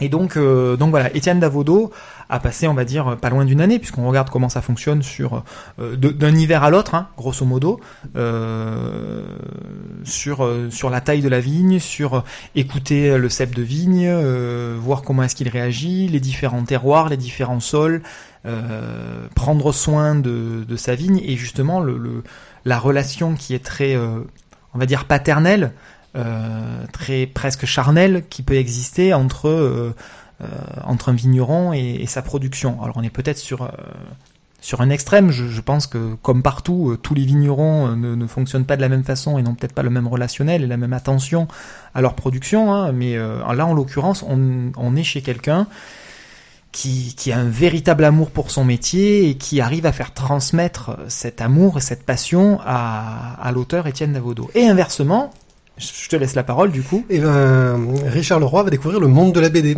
et puis découvrir la richesse qu'il y a dans la BD. Puis euh, lire des trucs qui vont le gonfler alors que tout le monde va faire non mais c'est pas possible que ça le gonfle. Non par exemple Mobius euh, c'est un peu nul quoi. Euh, les Watchmen c'est un peu bizarre comme truc quand même. euh. Et donc va découvrir un peu cet univers-là, découvrir l'univers des dédicaces, euh, des, des salons de BD, euh, comment travaillent les dessinateurs. Euh, et Étienne Davodo bah, va lui présenter les gens qui font de la BD, lui faire rencontrer des gens euh, que Richard va, va découvrir par leur BD et il va les voir en vrai. Donc euh, un peu cette attitude qu'on peut tous avoir quand on est fan d'une BD, de, de voir l'artiste en, réalité.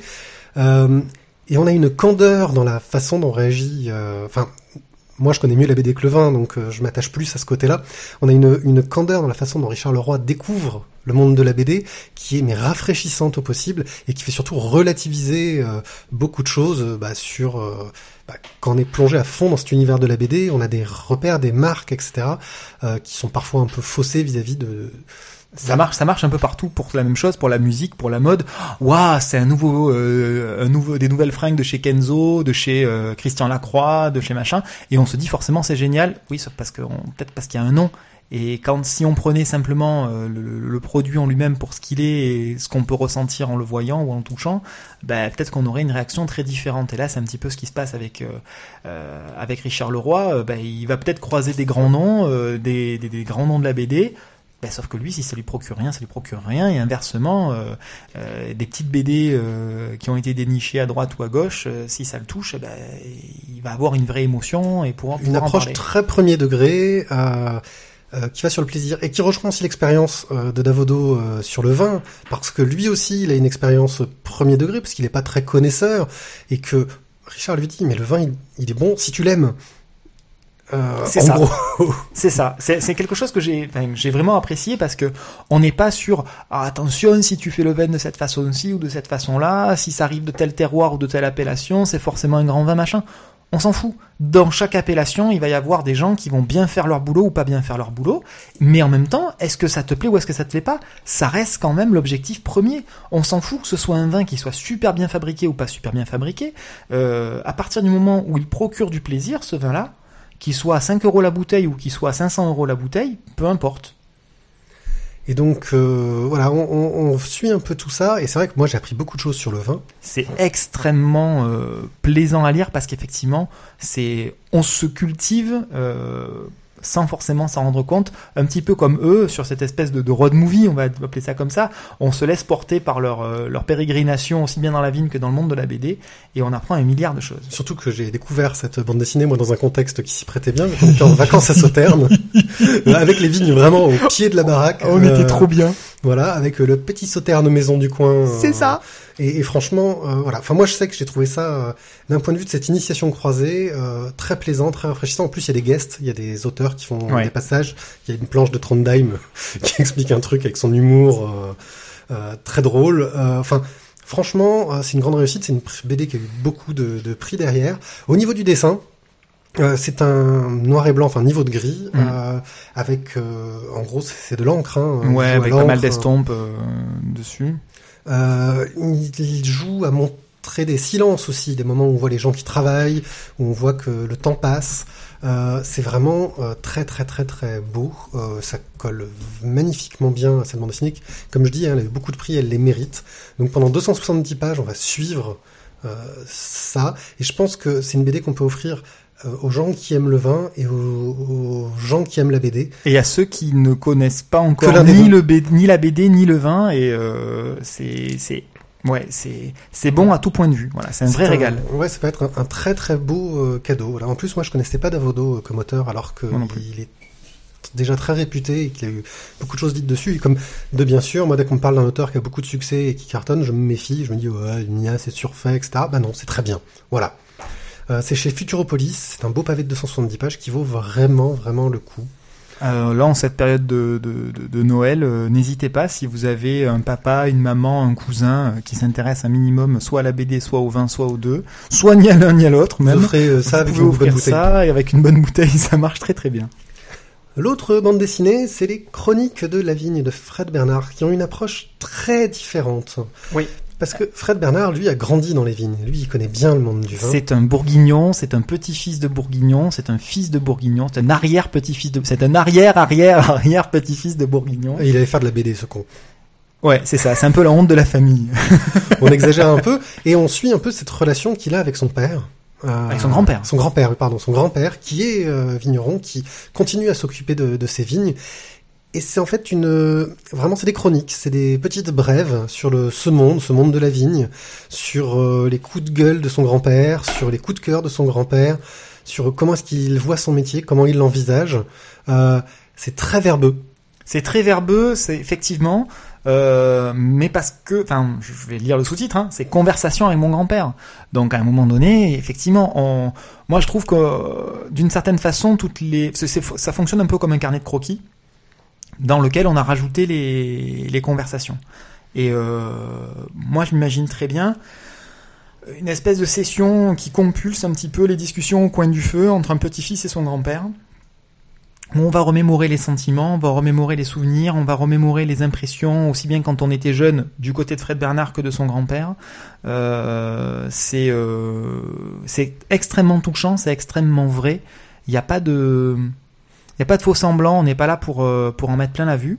Euh, contrairement à la, à la, BD précédente, Les Ignorants, euh, c'est beaucoup moins pédagogique peut-être sur le fonctionnement de la vigne, sur la taille, le, les on saisons, des trucs quand même, machin, hein. mais on en apprend quand même beaucoup sur le, le, terroir bourguignon, sur tous les vins de Bourgogne, euh, et même sur le, on va dire la, concurrence, à savoir le bordelais, euh, qui sont en théorie les ennemis jurés. Ben, là encore, le grand-père, je trouve qu'il a un discours qui est très vrai et où il ose dire, pour un bourguignon, peut-être sacrilège, euh, que l'un et l'autre sont deux vins deux types de vins qui sont différents, qui n'ont pas non plus le même public historiquement et encore au jour d'aujourd'hui. En termes de prix, en termes de public, euh, on est sur des choses qui sont différentes. Et je trouve que le grand-père, il a un regard qui n'est pas du tout rétrograde, qui est très moderne, qui est, euh, euh, il a pas, il a rien du vieux con quoi. C'est, c'est, vraiment plaisant de, de, voir un truc comme ça et, de voir qu'il est capable de, d'expliquer tout ça à son petit-fils, qui n'est pourtant pas du tout, du tout, du tout dans le monde du vin, même s'il apprécie ça. Et voilà, on peut pas être élevé au milieu des vignes dans un milieu comme celui-là sans que ça nous marque. Et Fred Bernard, clairement, on a bien compris que c'est un amoureux de la Bourgogne. C'est lié aussi à ses souvenirs d'enfance, qui ressort de temps en temps. Il y a une vraie Madeleine de Proust autour de tout ça, et quels que soient les voyages qu'il ait pu faire à travers le monde, euh, eh bien pour se ressourcer, il repart chez ses grands-parents en Bourgogne. Il a besoin de ressortir un petit vin de Bourgogne, et là il se sent chez lui. Voilà, avec euh, avec sa bouteille de vin, son petit verre qu'il déguste pas n'importe comment, ben il est de retour chez lui et il se sent bien. Au niveau du dessin, on est sur un style très simpliste, très un peu enfantin, je trouve. très enfantin. Avec un travail avec de l'aquarelle, hein, euh, donc euh, très coloré, euh, qui a un côté un peu enfantin, mais euh, qui va avec ce côté Madeleine de Proust, ce côté souvenir. Qui va avec ce côté carnet, carnet de carnet de voyage, petit croquis, où effectivement le dessin il est pas léché et repris 15 fois, machin. C'est ouais, on est sur le, on est le cul sur sur un caillou, en train de regarder les paysages et on croque le paysage. Il, se il profite aussi euh, de mettre quelques pleines pages de, de dessins de paysages, qui permettent aussi de respirer au milieu de tout ce texte, hein, parce que comme mhm. je disais, c'est vraiment très très bavard. Euh, L'image est vraiment là pour souligner un petit peu euh, le texte, euh, mais n'est vraiment pas, euh, je dirais, le côté principal. Elle est là pour soutenir l'histoire. clairement, moi je l'ai trouvé sympa, mais j'ai pas autant accroché que les ignorants. Peut-être aussi parce que je pense que c'est peut-être plus dédié à des spécialistes des gens qui connaissent déjà un peu plus le vin, qui s'y intéressent un peu plus derrière. Euh, voilà, moi je suis pas aussi enthousiaste que toi. Quand je t'entends en parler, je, sens qu'il y a un enthousiasme et que tu as vraiment adoré. Moi, je trouvais ça sympathique, mais ça m'a pas autant marqué que. J'ai adoré aussi bien pour le côté euh, anecdotique euh, de, de, de, la discussion avec le grand-père. C'est quelque chose que j'aurais aimé pouvoir faire, tu vois. Enfin, j'aime le vin et j'aime cette, cette ambiance-là. Et c'est vrai que c'est un truc que, que, que j'aurais aimer pouvoir partager avec euh, avec un grand-père. J'ai connu un grand-père, ça on s'en fout, mais j'ai pas eu ce genre de discussion et c'est un truc que j'aurais aimé. Tu vois, la notion d'avoir une maison de famille, euh, revenir sur ses racines, revenir sur son terroir, et qu'il y ait une histoire en plus dans tout ce terroir-là. C'est pas simplement j'habite au fin fond de l'Ardèche et puis voilà, il y a une vieille maison de famille et basta, il y a plus personne qui y vit. Là, c'est vivant c'est pas des souvenirs euh, sur une carte postale, sur une vieille photo, c'est vivant, ça existe encore et c'est toujours en train de vivre et c'est toujours en train de progresser. Et puis il y a, y, a, y, a, y a, un deuxième aspect, effectivement, tu le disais, sans du tout me, me, proclamer spécialiste du vin ou quoi que ce soit, j'ai eu la chance d'avoir quelques petits cours euh, là-dessus et effectivement j'ai été bien content d'avoir eu ces quelques petits cours pour apprécier peut-être certains passages un petit peu plus que le néophyte complet. Voilà. Donc c'est un peu plus, je pense, à, à recommander à des, à des spécialistes, euh, même si euh, ça n'empêche pas euh, d'y prendre un plaisir ou de donner envie de, de continuer. Sans parler de spécialiste, au moins un petit amateur sur, sur certains. Oui, des, oui, des amateurs. Voilà, je pense que je pense que c'est le mot. Voilà. Donc bref, très beau, très bon, très touchant. Et ouais, moi si j'ai un truc à, si on doit cibler une, une catégorie de personnes, c'est à tous ceux qui aiment euh, retrouver une Madeleine de Proust, quelle qu'elle quelle soit. Voilà. Moi, je voulais juste exprimer un regret sur les, les ignorants. Euh, c'est qu'en fait, quand je l'ai lu, je revenais de, de Corse, et à la fin de, des ignorants, ils vont en Corse à Patrimonio. Et je revenais de Patrimonio, euh, j'avais fait pas mal d'heures de route pour aller voir un concert, et je suis passé à côté des, des vignes dont ils parlent dedans, et, je regrette vraiment de pas avoir ramené une bouteille, même si je ramenais quand même des bouteilles bien sympathiques de Patrimonio, parce que le vin de Patrimonio est bon, euh, globalement. Donc euh, voilà, franchement, un petit regret.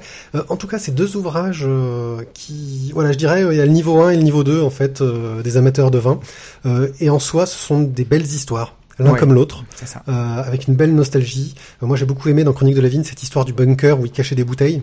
Oui, alors là, pareil, dans le- l'anecdote. dans, dans, dans le côté anecdotique, euh, on, on, on est aussi dans les petites histoires du grand-père qui parlent pendant la guerre de euh, leur- leur- leurs escapades nocturnes euh, au nez à la barbe des, des soldats euh, allemands euh, qui patrouillaient dans la dans la ville dans, le, vi- dans la ville dans le village. Et alors il y a des anecdotes qui sont quand même dures, Oui. euh, notamment un, un- un camarade d'enfance de- du grand-père qui le remplace euh, pour pouvoir euh, transporter, euh, cacher dans les sacoches, en dessous de quelques bouteilles de vin, euh, des, messages pour, euh, pour la résistance. Et le grand-père qui aurait dû faire le trajet a tellement la trouille qu'il en devient malade, il se chie littéralement dessus, on peut pas dire les choses autrement. Et donc c'est son copain qui le remplace et il se fait arrêter par, euh, par la Gestapo et il se fait fusiller aussi sec. Donc ça, ça fait partie des anecdotes qui sont, qui sont assez dures. Mais à côté de ça, il y a un côté qui est extrêmement festif et où ils se régalaient de, de, se balader la nuit pour boire leur, leur production et leur vin qu'ils avaient réussi à faire échapper euh, au ponctionnement euh, nazi euh, en, vigueur à l'époque. Et ils se murgeaient la gueule avec du très bon vin dans les caves au fin fond de leur, grotte. Et, comme en cours de soirée, ben, ils avaient, ils s'étaient démerdés de boire toutes les bouteilles, ben, il fallait qu'ils repartent à la réserve pour aller en récupérer, et ce malgré les risques qui étaient encourus. Donc on voit qu'il y avait un désir de, de, vivre, mais en même temps qui, qui va avec toute cette ambiance ultra festive de, de, la vigne et du, monde du vin. Euh, on est dans quelque chose qui, malgré l'ambiance, reste reste extrêmement extrêmement joyeux et bon enfant. Donc voilà, c'est une jolie tranche de vie. Je ferai juste un tout petit retour sur euh, sur Fred Bernard. J'ai cherché un petit moment où est-ce que d'où est-ce que je, je connaissais ce, ce monsieur et en fait ça fait juste des années que je fais travailler euh, la reine des fourmis a disparu dans ma classe et, et j'avais juste euh, pas fait le lien entre entre les deux auteurs et c'est exactement le même et effectivement il y a cette douceur il y a cette euh, cette justesse dans, dans, dans les sentiments qu'il arrive à faire euh, à, à retranscrire. Et voilà. Je merci monsieur Fred Bernard. Voilà, je connaissais pas aussi, c'est un auteur qui est, qui, qui est connu, hein, il avait fait Jeanne Picchini, il me semble, j'avais entendu parler de lui pas mal dans, le- un podcast euh, euh, canadien fort sympathique que je recommande. Euh, en tout cas, voilà, franchement, deux bouquins si vous voulez en savoir plus sur le vin, et puis même pour les anecdotes, pour le côté humain, pour le côté vivant, euh, qui réconcilie euh, le, le vin et la BD, enfin même s'ils étaient peut-être pas en colère. Euh, Non, mais on les mettrait pas pendant- forcément pendant les festivals. Euh, euh, voilà, et qui sont, pour faire euh, la phrase que tout le monde attend, parce qu'il faut la faire, la phrase cliché du jour, à consommer sans modération. Yepa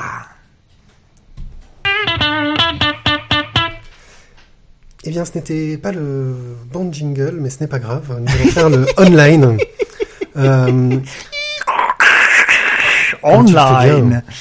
Et le online, euh, je vais parler de vibrantfantôme.net. Euh, Vibrant Fantôme est un site euh, assez expérimental d'une auteure, dont j'ai- Esther, je crois, c'est son nom, j'ai oublié, il n'est pas présent sur la page euh, de Vibrant Fantôme, euh, qui est partie euh, dans un projet hallucinant de traiter cette histoire en parallèle, euh, dans des styles graphiques légèrement différents, qui vont et qui vont se rencontrer à des endroits. On a déjà toute la trame de cette histoire qui est faite. C'est prévu, mais sur euh, très très très très très très longtemps. Je sais pas si elle finira, mais franchement, je souhaite que ça parce que je trouve ça génial. Euh, graphiquement, c'est superbe et varié. Je peux pas trop en dire parce que c'est vraiment des histoires euh, très différentes euh, les, les, les unes des autres. Euh, on se demande comment elles vont se croiser, se rencontrer. Euh, là, je regarde les yeux de, de Tizak qui sont hallucinés sur le truc. Ça va, tu... Waouh Waouh. Oh les gars, allez-y vite. hein. Franchement, c'est superbe. Alors, elle a lancé le projet il y a quelques, il y a, un mois, je crois, un mois ou deux. Euh, ça n'a pas beaucoup avancé. J'espère que ça va avancer parce que c'est très, très, très prometteur. Euh, et moi, je n'ai qu'une envie, c'est, d'avoir euh, vite la suite euh, pour continuer à lire ça. Donc, c'est sur vibrantfantôme.net euh, et euh, la, la, la, la dessinatrice a un, euh, un autre blog qui s'appelle La Lanterne Brisée, euh, qui est très sympathique aussi avec de magnifiques illustrations. Je vous le recommande. Et maintenant, on va demander à Tizak de faire son jingle tout seul comme d'habitude. Travail sérieux et efficace. Homme de Dieu très honnête et sincère. Discrétion totale assurée. Authentique voyant astrologue. Ouh. Waouh, c'était vraiment pourri. Euh... oh là, qu'est-ce qu'on fait de bien notre anniversaire avec un pourri pourri. Bon, mais en- euh, faut- quand même que je vous la raconte celle-là. hein. On s'est retrouvés tout à l'heure avec Pierrick quelques minutes avant le début de l'émission en train de grignoter et on était tous les deux dans ma cuisine euh, sur une jolie table en bois, En tête-à-tête, euh, en hein, tête à avec tête avec, à une bouteille de vin, des grands verres à vin euh, et une assiette pleine de spaghettis en sauce avec des boulettes euh, De dedans. chez Picard. Oh, pas de marque. Et euh, il y avait un petit côté euh, la belle et le clochard. On dira pas qui est la belle et qui est le clochard. Voilà. Mais il y, avait un petit côté tristesse. euh. Oui, c'est vrai. nos 4 ans tous les deux en tête à tête. sans Thio, Mathieu. Thio, tu nous manques. Thio, tu nous manques. Voilà, nous on est pour le triolisme. Euh, Ceci n'engage que Pierrick. Revenons un peu au courrier de, nos lecteurs qui a été nombreux sur l'épisode 88. euh, C'est cela même. On a eu plein de petits commentaires et notamment des commentaires relativement longs et très enjoués. On va donc commencer avec une petite précision de Monsieur P euh, concernant le jeu de plateau Corto, où il nous rappelle que puisque c'est un jeu de plateau, il n'y a pas besoin de préparation de scénario. Donc euh, pour nous, ça nous tente d'autant plus avec nos emplois du temps bien, bien, bien remplis. Monsieur P nous gratifie d'ailleurs d'un d'une petite vidéo explicative du jeu en, en discussion avec l'auteur du jeu Corto. On continue avec notre lunch national que vous avez pu écouter euh, tout à l'heure lors de, sa carte blanche. Euh, nous avons maintenant d'ailleurs l'autorisation officielle de celui-ci pour l'affubler de ce petit nom crocro mignon. Merci lunch Oudet. Euh, tout d'abord, lui aussi nous fournit un petit lien magique vers une présentation de l'album Diagnostic dont nous avons parlé dans l'émission 88. Euh, il revient également sur les propos d'Antoine. On- Il le remercie au passage concernant le bordel, pour parler français, des rayons manga, justifié selon lui par les lecteurs sauvages qui s'installent dans les rayons pour dévorer les dernières parutions manga. Euh, moi personnellement, je me rappelle avoir fait un petit peu la même chose avec les BD dans un peu plus classique, hein, euh, Astérix, Gaston, etc. dans les dans les rayons des supermarchés. Et je sais que notre grande absente ce soir, le petit Thio, en faisait tout autant. Ses parents l'abandonnaient lâchement dans les rayons BD. Peut-être que c'est pour ça que ça, c'est son goût. C'était lui qui foutait le bordel. c'est lui qui foutait le bordel à l'époque. Bon, aujourd'hui moins, puis les mangas c'est moins son kiff. Euh, et enfin, Lunch nous remercie également, d'une part pour le choix de la prochaine chronique, euh, très prochaine j'espère, sur euh, les, les, les, trois Adolphes, ainsi que... J'attends d'avoir le tome 4 en fait. C'est ça, c'est l'idée.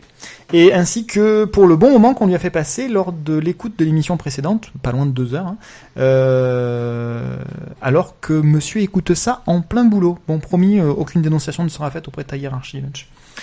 Euh, passons à Toturi qui nous taquine un tantinet justement sur la durée de l'émission euh, 88. Mais nous on est comme ça. Voilà, quand on aime on compte pas, on y va euh, tranquillou tranquillé et pourtant on n'avait pas beaucoup bu. Euh, Totori nous gratifie d'ailleurs d'un commentaire très très très agréable où nous attribue euh, tout d'abord un petit bonus de 12 pecs. Merci. 12 pecs de classe. Cool. Euh, parce qu'on est euh, suivi par euh, Monsieur Xavier Guibert. Et oui, mais c'est parce que nous l'avions reçu, nous avons un hors-série en sa présence qui est fort sympathique, aller faire un tour dans les archives. Et puis, il nous fait également plein plein plein d'éloges sur notre splash page concernant Burlesque Guerre, et l'interview qui va avec de François Moretti, Très belle interview. n'est-ce pas? Et d'ailleurs, pour le petit rappel, elle a été réalisée par Thio, par moi-même, et sans la présence de Pierrick. Ils, ils deviennent indépendants, c'est bien, ils grandissent ces petits. Eh ouais, Faut-il y voir un petit lien de causalité dans la qualité Euh, Écoute, euh, je ne me permettrai pas d'émettre euh, quelque hypothèse que ce soit. Enfoirés. Monsieur. Euh, pour finir avec Totori, je dois bien avouer que tu m'as fait très peur, et visiblement à lunch également. Euh, le monsieur nous dit qu'il lit 2 à 3 BD par jour. En moyenne, sur l'année. Oh Aou J'ai envie de dire aou pour mes yeux et aou pour mon porte-monnaie. On est des petits joueurs. On est tout petit joueur. Totori, quand tu veux pour une carte blanche. Euh, Antoine, on se passe à lui qui a finalement bien aimé se faire recadrer gentiment par Xavier Guibert lui-même. Comme quoi, hein, une fessée, ça dépend vraiment de qui la donne et dans quelles circonstances. D'accord. Mesdames, messieurs, à vos martinets Et nous finirons avec un, je crois que si je ne me trompe pas, c'est un nouveau venu, Lionel, euh, qui nous dit pourtant qu'il écoute les émissions depuis bien longtemps. Euh, Lionel, je fais un petit appel à candidature et les autres par la même occasion. Si l'envie de participer aux émissions vous tente pour une carte blanche, n'hésitez pas à contacter Brigitte au zéro... Non, pardon. Euh, vous contactez Pierrick. Ouais, c'est un peu moins glamour. Euh, il se fera un petit plaisir de vous répondre pour pouvoir vous enregistrer. Bien, merci Tizak. Euh, et n'hésitez pas à laisser des commentaires sur le site. Euh, si vous voyez qu'on dit des conneries, ça nous arrive. Si vous avez des précisions à rajouter, c'est l'endroit idéal parce que bah, les archives restent sur place et sont liées aux articles. Et ça vous permet à tous de- d'en profiter euh, quand ils se plongent dans les archives, s'il y en a qui le font, de euh, notre site. et de Notamment notre pour les liens. Nous arrivons à la fin de cette émission anniversaire euh, qui était vraiment pas particulière. On espère que Mais Euh, si elle était particulière parce qu'il y avait Patio. Oui, c'est vrai, c'était vraiment particulier pour ça. Pour notre anniversaire, il a décidé de ne pas être là.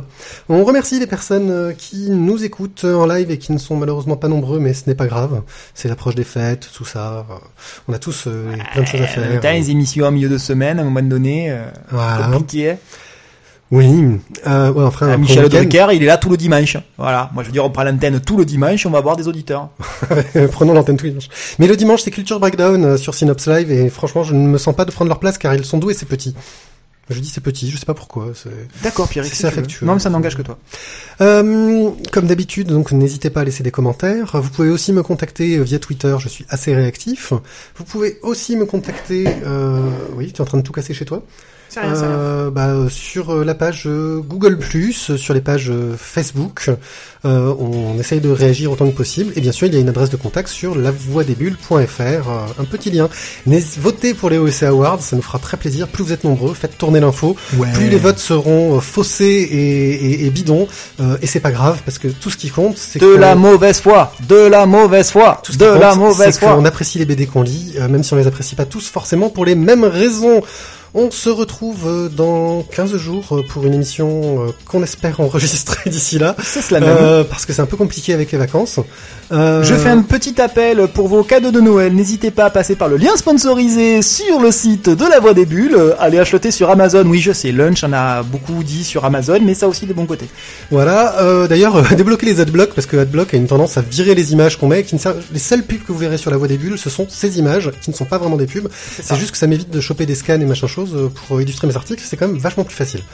Euh, merci à vous de nous avoir écoutés. On se dit donc à dans 15 jours. Ciao, ciao, ciao. Bonne soirée